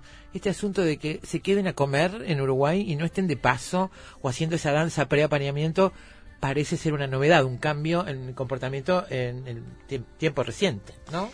Vamos a hablar con quien sabe más de todo esto, que es Rodrigo García, biólogo, director eh, de la Organización Conservación de Cetáceos eh, en Uruguay, investigador especializado en biología marina y bueno, un gran observador de, de estos de estos animales. Eh, Rodrigo, bienvenido a Efecto Mariposa esta tarde. ¿Qué tal? Un gusto saludarlos, Carolina Daina, de aquí de La Paloma. Eh, bueno, encantado de estar en el programa, eh, escuchando eh, desde el inicio la historia de Moby Dick, porque sin duda que, bueno, fue uno de esos libros que uno cautivó. Y, y es importante contextualizar, si me permiten, un, un, Sí. ¿Cómo no? respecto al tema, porque la gente escucha la historia y puede parecer como, primero, que era un deporte, ¿no? Y eso eh, fue parte de lo que tejió la revolución industrial, eh, previo a la revolución industrial, y, y- y fue parte de una historia que incluso es parte de, de, de Maldonado, ¿no? La, la historia de- del nacimiento de Punta del Este, de Maldonado como ciudad, Mm. tuvo una industria ballenera. eh, y en este caso de Moby Dick, eh, basado en una especie que, como dijo un, un oyente, no es una ballena eh, técnicamente, eh, porque tiene dientes, y ahí está la razón de, por la cual eh, se defendió en, en esa novela que lo cuenta eh, Melville, eh, y se defendía y todavía lo hace porque es un depredador, o sea, al tener dientes es cazador de Ajá. grandes calamares, de, de profundidad. Bueno, Ca- Cachalote tiene varias singularidades muy interesantes y, y por tanto cuando era atacado, cuando es atacado todavía suele suceder lamentablemente, eh, se defiende eh, justamente con, con esa ferocidad digna de un, de un cazador y que, por- y que, que- que la diferencia de las ballenas, las ballenas propiamente dichas, como las que ahora vamos a comentar, la Mm. ballena franca, que tienen barbas y que, que filtran, por lo tanto su, su etología, su comportamiento es bien distinto al de un cazador que lucha, que se defiende, ¿no? Este, y en cambio, cuando, por ejemplo, se cazan las ballenas propiamente dichas, que tienen barbas y que filtran, prácticamente no se defienden. Claro. Eh, Claro. Es, es una caza realmente muy triste, que, bueno, como decía, sigue aconteciendo, ¿no? Y, y bien, entrando en tema, eh, eh, este año fue un año muy particular. Nosotros ah, desde el año 95, justamente Daina, nos hicimos esa pregunta. En el año 95, cuando comenzamos a estudiar a esta especie, si era una ruta de paso en Uruguay o efectivamente también eh, eh, hacían un uso del hábitat distinto que tiene que ver con la reproducción, porque el invierno y la primavera todas las ballenas lo usan para la reproducción en ambos hemisferios, ¿no? Hemisferio norte, hemisferio sur. Entonces, eh, la respuesta fue que, que era más que una ruta de paso. Eh, las veíamos muy cerca de la orilla, la veíamos en comportamientos reproductivos, es decir, comportamientos de interacciones de, de fecundación, de apareamiento, con crías que, que muy pequeñas que nacían aquí, que siguen naciendo aquí, y esto ha aumentado porque la población se viene recuperando a un 12% anual más o menos, por tanto hay más ballenas y esto de verlas tan cerca también ha sido una, una costumbre típica, pero que no se vio tanto como este año, ¿Verdad? que además se sumó el hecho de la alimentación, ¿no? Claro, porque Eh, eh, es, es decir, hasta, hasta este momento lo que no, no pasaba en esta época del año en esta zona era la alimentación.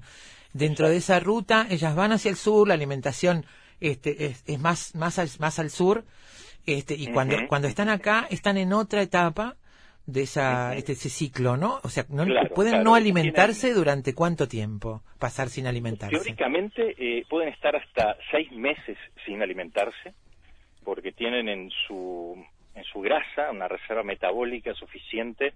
De hecho, estas son las ballenas con más grasa y fue la más perseguida de la historia justamente por ese motivo.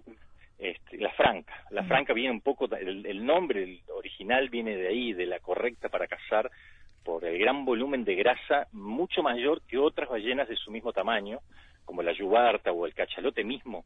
Cachalote se les traía solamente, básicamente era el espermaceti, de, o sea, es una, una, em, una especie de melón de, reserva, de, no es reserva, es un, es un órgano de grasa que tienen en, en, en su cabeza que les sirve además para, para sumergirse o para emerger eh, a, a raíz de que circulan la, la, la sangre esto o no y de esa manera esa grasa se vuelve más liviana o más pesada y Regula la flotación. Eh, Exactamente, esa es la palabra. Claro. Y, eh, es un fenómeno increíble el cachalote, entre otros fenómenos.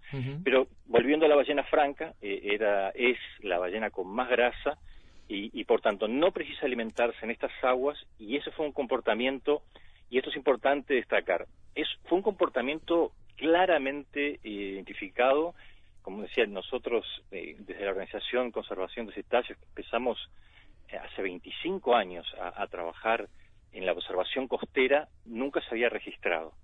Eh, eh, esto quizás ocurría más allá de la línea de costa, que es raro, porque la ballena franca es netamente costera, pero suele estar alejado de la costa. Ahora, la pregunta es por qué, ¿no? ¿Por qué antes no se alimentaba? La primera pregunta era, ¿hu- hu- había más, hay, ¿hubo más alimento este año? O sea, e- ellas se alimentan básicamente de zooplancton, ¿verdad? Que son Eh, los Rodrigo. De, de zooplancton. Zooplancton, sí. Antes de responder a la pregunta de por qué, quiero un pequeño paréntesis para, para que nos expliques cómo ustedes logran ver y confirmar que lo que está haciendo esa ballena en el agua es alimentarse. ¿Cuáles son Claro, los...? Porque, digo, yo no, no sabría, pero ustedes claro que sí. Claro, claro, ¿Cuáles son claro. los datos que ustedes tienen? Nosotros, eh, vos sabés que habíamos visto este comportamiento en el 2006, en el 2008, tenemos fotografías de ese fenómeno, pero eran eh, casos muy puntuales, o sea, eran eh, bocas abiertas sobre la superficie, como se alimenta esta ballena específicamente, es abriendo la boca y colando sobre la superficie, pero lo vimos en, en cuestiones muy puntuales, no fue una eh, cuestión sistemática de verla. Este año lo que veíamos eran eh, arrastres durante más de 15, 20 minutos en paralelo a la costa, en perpendicular, de a dos, de a tres, comportamientos que están descritos además, según otros, en, en Península Valdés, que esto se da mucho, eh, comportamientos bien claros de alimentación. Ahora, eso no quiere decir, y esto es lo que en lo que estamos ahora, que efectivamente se estén alimentando, porque de repente lo que están filtrando no les sirva de alimento. Entonces, la única forma de comprobarlo científicamente es a través del análisis de la materia fecal, que por suerte en esos días pudimos obtener muestras para sí, ahora hacer el análisis y ver si en ese contenido de materia fecal están las especies que en ese momento predominaban de zooplancton, que eran cladóceros, que es una especie de, de- de animalito del zooplancton, la cual le puede servir para un extra de energía y llegar a su zona de alimentación, que ya partieron hacia ahí, con una, eh, una dosis de energía extra. ¿no? Están en el aperitivo, digamos. Y comprobaron que sí, que estaban comiendo. O sea, ese- esos análisis que, que hicieron compro- comprobaron que estaban comiendo. To- Todavía no terminé- no hicimos el análisis, estamos estamos en eso. Eh, todo indica que sí, Que sí. porque los comportamientos eh, fueron durante más de 15 días, todo el día. Nosotros tenemos registros de, de en un mismo día más de 5 horas alimentándose continuamente sin parar. Y lo curioso es que eh, se alimentaban más los subadultos, es decir, lo- las jóvenes ballenas Jóvenes. Mientras los adultos, que uno se da cuenta por el tamaño, ¿no? Los adultos son claramente más grandes, los callos son gigantescos, las callosidades que tienen en la cabeza, estos engrosamientos, y los, los adultos los veíamos en, en grupos más apartados y en, gru- en ahí sí, en el comportamiento típico reproductivo, ¿no? Mira. Rodrigo, ¿y este, esta, mm, este comportamiento tiene que ver con, con la cercanía que este año tuvieron? La, te digo porque estuve en septiembre y estuve con un grupo de, de, de, de personas que, que estaban con sus tablas de surf, unos amigos, y estaban al lado, al lado, Este, pudieron navegar con sus tablas al lado del, del animal, este, Sí, sí. por supuesto, cada uno en lo suyo sin molestarse mutuamente, pero na- nada, nada recomendable además, nada recomendable porque, nada recomendable. ay, contame. Sí, porque es, es como todo en la naturaleza, ¿no? Uno tiene que conocer a fondo con el animal que está. Y muchas veces las ballenas están con sus crías Eh, y como toda madre es muy protectora de su cría. claro. Y un movimiento en falso de Sí. una cría que pesa 3.000 kilos eh, Bebito. puede ser fatal. Eh, eh, Mm. Pasó hace dos años o tres, no recuerdo bien, en Australia, exactamente con un grupo de surfistas que se acercaron por el lugar inadecuado y la ballena, este, sin querer, porque no es que ataquen, eh, levantó la cola, la bajó y aplastó un surfista que terminó por suerte con solo con huesos quebrados. ¿no? Uh, Aquí en La Paloma hay registros también de surfistas que aprendieron la lección, eh, me consta porque tuvimos con ellos, de que no conviene, no conviene nunca estar acercándose. sí. Si ella te identifica y se acerca, es otra historia, es como Claro. una elección de ella, ¿no? Pero eh, hablando de la cercanía, Sí. en realidad este comportamiento es bastante común y fue algo que siempre, desde que empezamos, lo hemos registrado. Este año la particularidad es que fue mucho tiempo y Mm. mucha cantidad de ballenas. Sí, Ha- Había en un momento dado, eh, según un conteo aproximado que hicimos, eh, cerca de 80 ballenas en la costa uruguaya. Sí, eso es imponente. Rodrigo, ¿tenés un minutito más? Sí, sí, con mucho gusto. Porque eh, Carolina te había preguntado las razones y yo te interrumpí y no llegamos a eso. ¿Te parece que hagamos una pausa y después hablamos sobre por qué puede ser que esté pasando este cambio en esa conducta, no? Muy bien. Perfecto. Con Rodrigo García Píngaro seguimos conversando en instantes aquí en Efecto Mariposa. Siempre sabremos cómo empieza, pero nunca cómo termina. Sorprendete con nosotros. Efecto mariposa.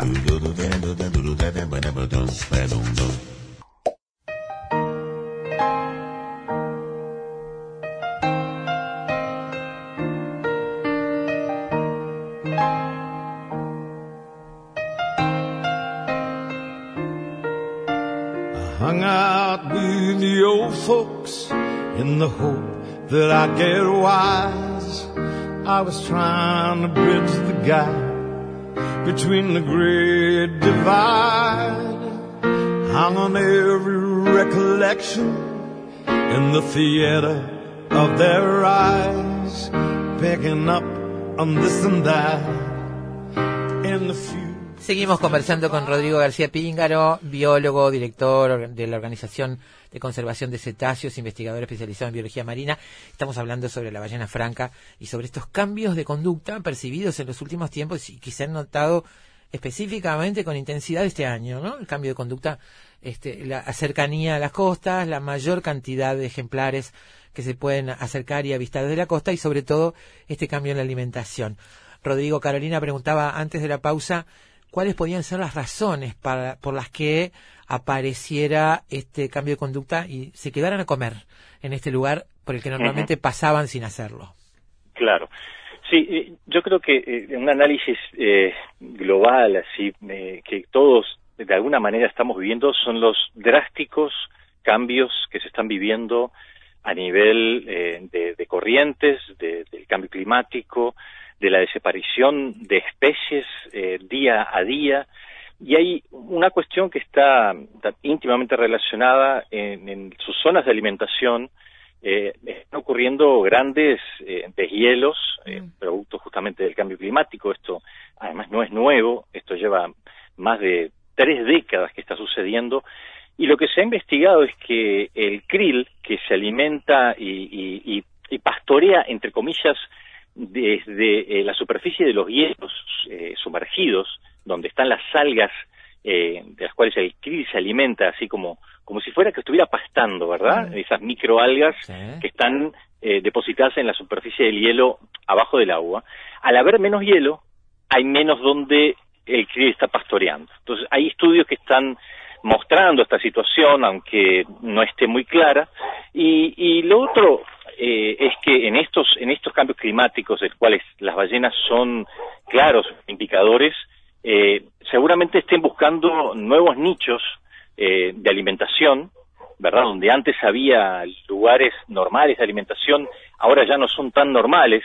Por lo tanto, al detectar un, un bloom, un parche, como se le dice, de, de, de zooplancton, eh, aprovechen esta situación sabiendo de que, eh, y, y este, es, este es muy interesante de, de observar y ver si esto va a seguir o fue algo puntual, porque está mostrando que hay cambios muy grandes eh, en sus zonas de alimentación comprobados y en zonas donde no era de alimentación, ahora se están alimentando. Eso está pasando con muchas otras especies de ballenas. En, yo fui testigo en Nicaragua con la yubarta, también en áreas reproductivas, donde también se estaban alimentando al mismo tiempo, de anchoas en ese lugar, cosa que antes no ocurría y ahora ocurre por el deshielo, por grandes surgencias ante- del Ártico en ese lugar, donde afloran nutrientes y atrás viene toda la, la- la red trófica asociada. Entonces, eh, esto es una buena pregunta todavía que nos tenemos que hacer, cuáles son las razones, porque en realidad la concentración de zooplancton que hubo este año era, según eh, una colega experta que trabaja aquí, Ana Martínez, son eran las mismas que vienen, la misma concentración de otros años, o sea, no es que hubo más zooplancton que otros años, sino que estas floraciones típicas de la primavera siempre ocurren, solo que no las habían detectado aparentemente y, bueno, la ballena franca lo aprovechó, como dijeron ustedes, es decir, como un copetín para, para llegar con más fuerza a su zona de alimentación, que es en el paralelo 40-50 al sur de las Islas Malvinas y las Georgias, ¿no? Ustedes como científicos manejan eh, la posibilidad de que esto traiga beneficios para el ecosistema marino uruguayo. Bueno, eso, eso es una acotación importantísima y qué bueno que lo recordaste, porque las ballenas son eh, hoy están cumpliendo un rol dentro del océano importantísimo, eh, hoy y siempre, hoy lo hemos eh, comprobado, y es que son grandes fertilizadoras del océano.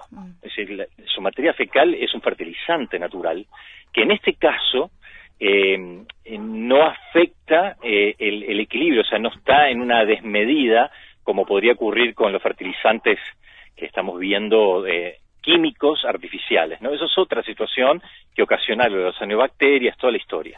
Pero en este caso estamos hablando de eh, el mejoramiento de eh, justamente ese nivel trófico más elemental, que es el de las algas, que dependen de eh, estos nutrientes que la, que la ballena está fertilizando y, y por consiguiente toda la red trófica hacia arriba se favorece, este, llegando hasta incluso hasta los peces. Pero hay otro componente interesantísimo en esto, que, que ha sido demostrado también, y que tiene que ver que al, al fertilizar y al aumentar el fitoplancton, que es la base de, de toda la retrófica, de la cual se alimenta el zooplancton, ¿verdad? Los animales que se alimentan de las algas microscópicas, como toda planta, genera oxígeno y capta dióxido de carbono.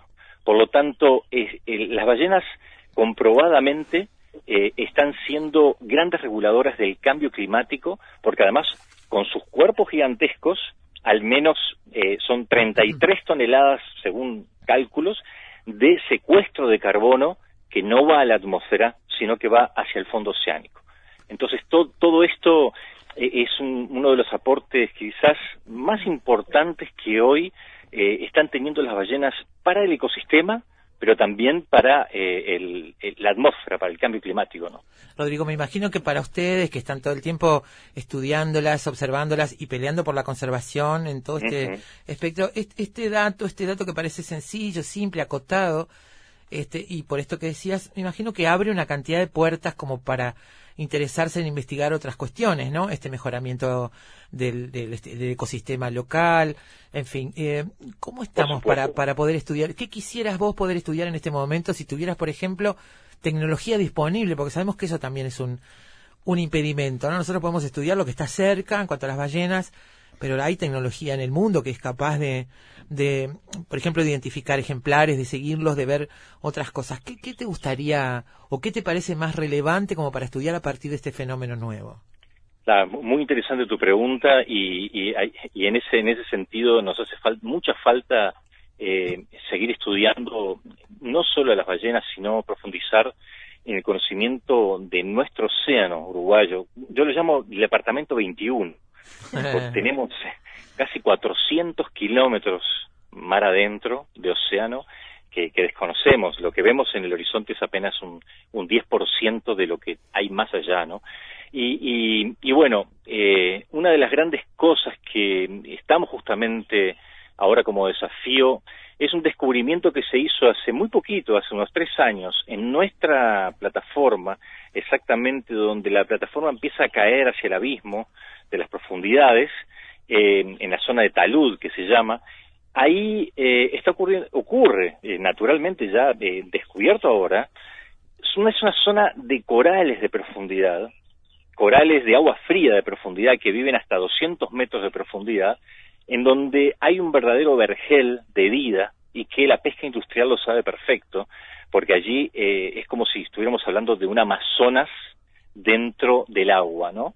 Eh, para, para entrar en analogía y para que podamos imaginarnos el escenario que hay abajo. La- eh, eso sería como un, un- un sueño para nosotros poder mostrar y ver con nuestros ojos lo que está ocurriendo aquí en nuestro territorio acuático y que a veces pensamos que eso ocurre en, otras partes del mundo que no, no nos pertenece y donde hay eh, tiburones gravemente amenazados. eh, eh, tenemos cetáceos de todo tipo, tenemos hasta 36 especies identificadas de cetáceos en nuestras aguas, eh, tortugas, leones marinos, elefantes marinos. Es realmente como un sueño el poder mostrar dentro del santuario que ustedes decían, ¿verdad? En, en la nota también de la página, eh, el santuario que tenemos, que, que hoy fue mm, ya del año pasado declarado Hope Spot, un sitio de esperanza por Mission Blue, eh, de la doctora Silvia Earle, un documental que les recomiendo muchísimo mirar, de una campeona oceanógrafa, este, al estilo Cousteau, y quizás más todavía, pero todavía no es tan, tan conocida. Y, y- y son de las cosas que nos falta todavía apropiarnos y, y como somos muy monos, tenemos que ver a veces para, para estar convencidos, ¿no? ¿Cómo? Repetime el nombre del documental, Rodrigo. Mission, Mission Blue, como a- mi- Misión Azul. Mission Blue. Bien. Está en Netflix y es eh, maravilloso ver a esta mujer eh, todavía con la edad que tiene. Tuvimos un acercamiento con su equipo, somos parte ahora de, un poco de Mission Blue a nivel global y reconocieron al Santuario de Uruguay, Santuario de Ballenas y Delfines, que ya cumplió seis años, como uno de los sitios de esperanza que, tiene nuestro planeta para, para conservar, para salvar estas especies que se nos están yendo antes que siquiera la conozcamos y que, que muchas veces tenemos esa falsa creencia, ¿no?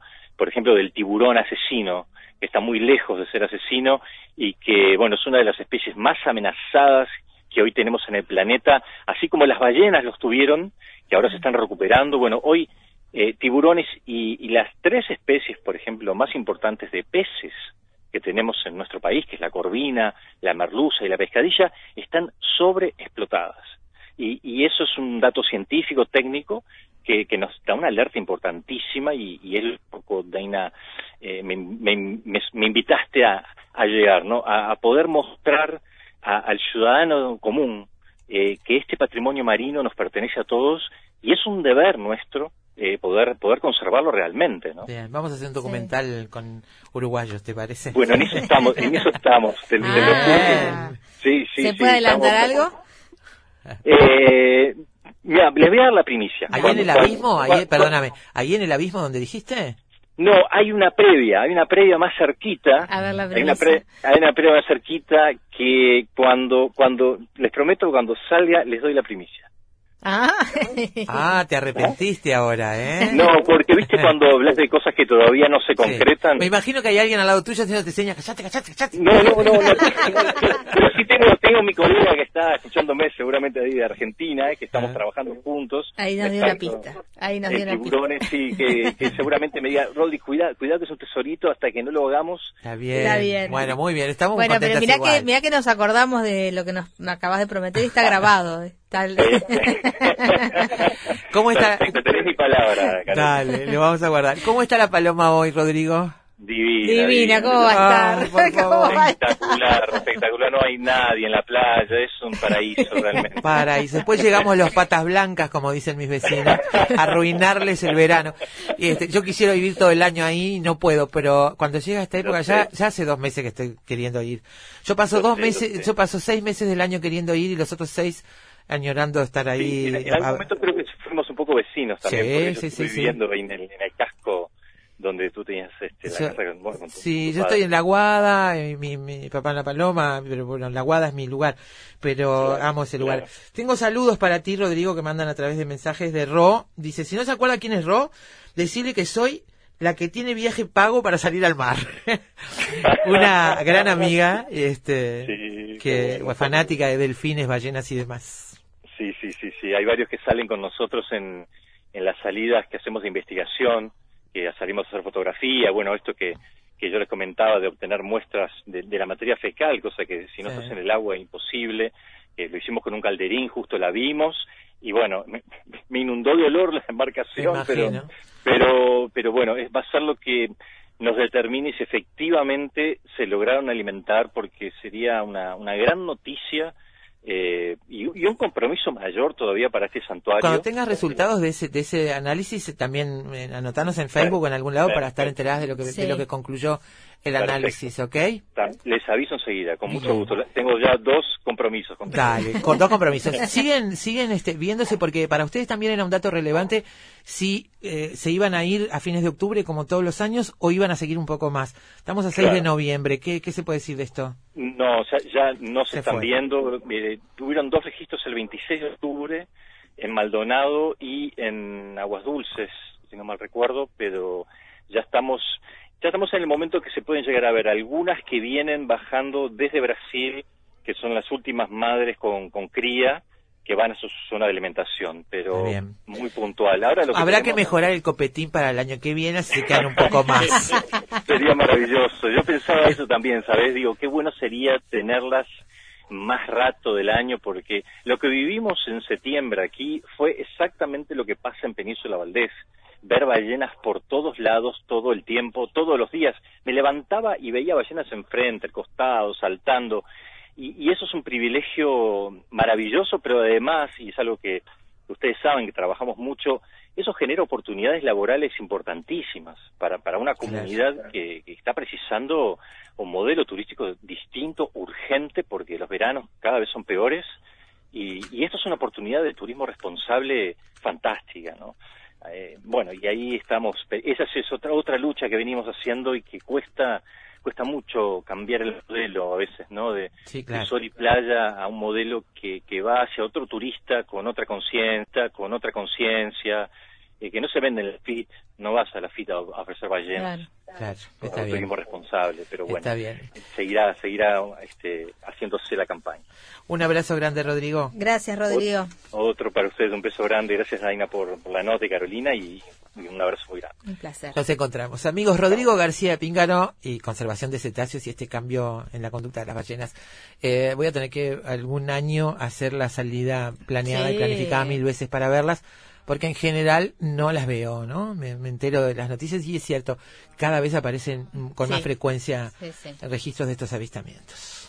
¿Nos vamos, Nos Carolina? vamos. Otra vez se nos hizo tarde. Sí, señora. Hasta mañana. recollection in the theater of their eyes, picking up on this and that. In the few that still survive.